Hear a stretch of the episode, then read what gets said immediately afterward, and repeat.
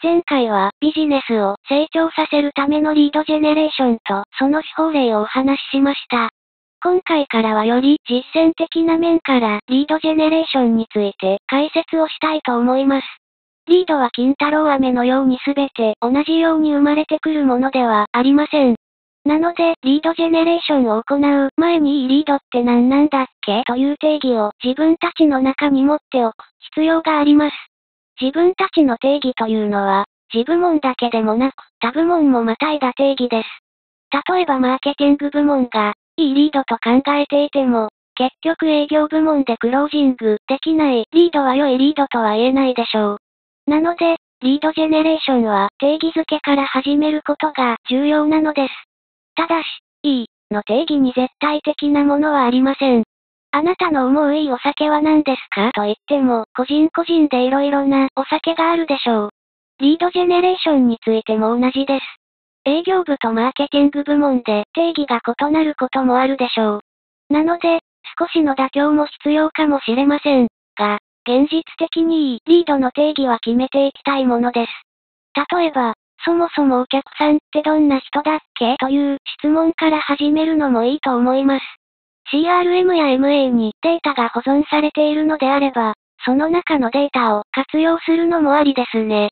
B2B の場合はお客さんが人と企業の両方を指し示す場合もありますが、属性情報として活用できるのは以下のようなデータだと思います。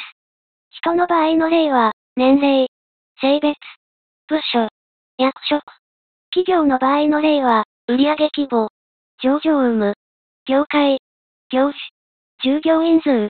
本社所在地。このような軸を足がかりにして、良いリード、あるいは良いお客さん像をディスカッションできると良いのかなと思います。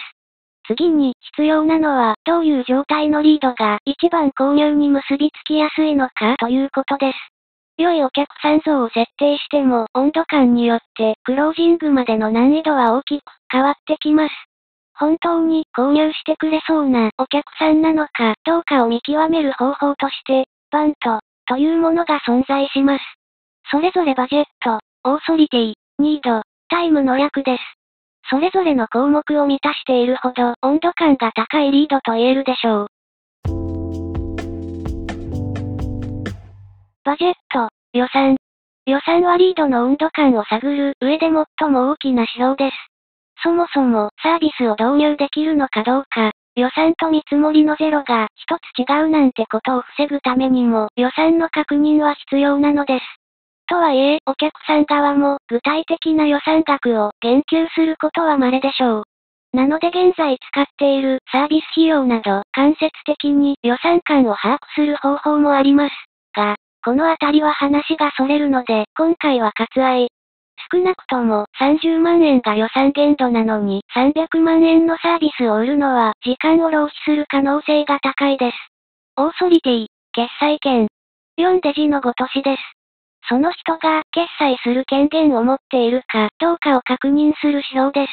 ほとんどのケースで商談などで最初に接点を持つ人が決済権のある人である可能性は低いのではないでしょうか。ただ、その人は何かしらのソリューションを探すように決済権のある人から指令を受けているか、あるいは現にソリューションで解決できる悩みを肌で感じている人である可能性が高いでしょう。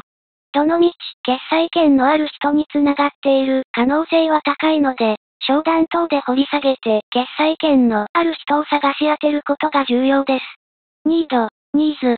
当たり前のことですが、自分たちのサービスをそもそも必要としているのかどうかです。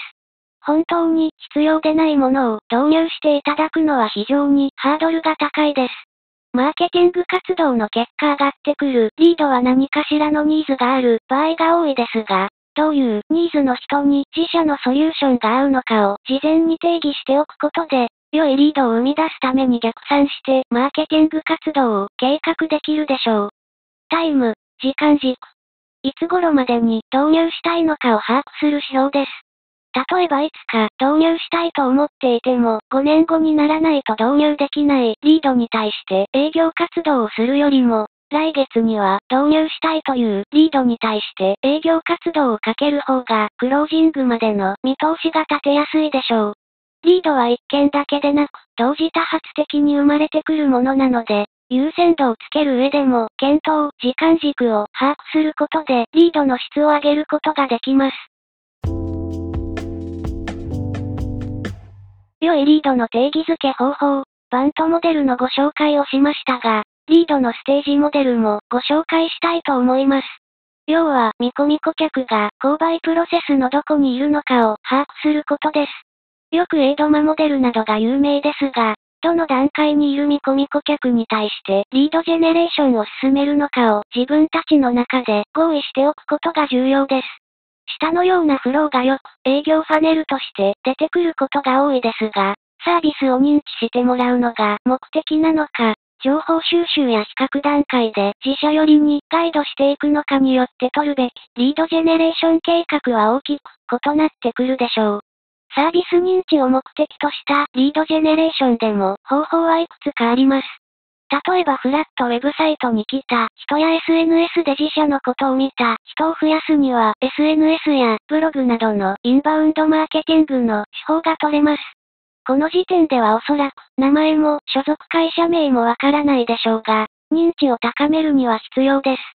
少し段階が進んで CRM やデータベースで名前や所属企業の確認ができる人を増やしたいのであれば、オンラインセミナーなども活用できます。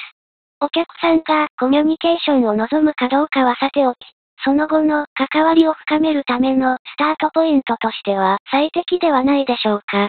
ただ、登録してみただけの温度感のお客さんに営業活動をかけるのはまだ早いです。リードはじわじわと時間をかけて案件化していきましょう。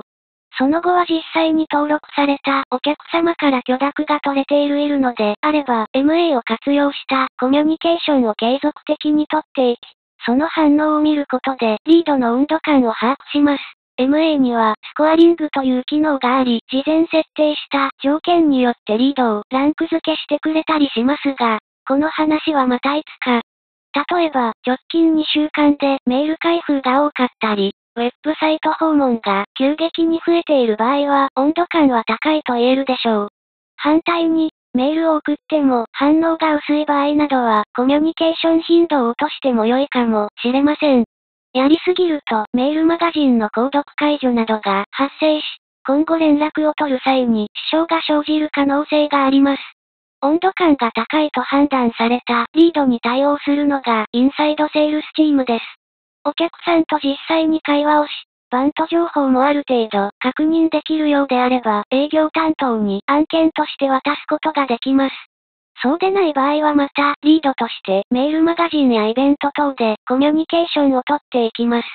こうやってリードが商談をしてもいいかなと思う頃には、ステージで言うと情報収集、比較のステージへ来ていることが多いでしょう。最初の頃はどんな会社なの？どのような課題を解決してくれるの？と思っていた見込み顧客も、課題を解決する方法や、事例などに目を通すようになっていることでしょう。営業チームにリードをバトンタッチした後は価格や競合との比較に焦点が移っていきます。今のは一例ですが、見込み顧客が商談ステージへ進んでいく典型的なフローだと思います。良いリードの定義付けを行う際に参考にしていただければ幸いです。今回もご清聴いただきありがとうございます。今後も投稿を続けていきますので、チャンネル登録、サブスクライブをぜひお願いします。それではまた次回お会いしましょう。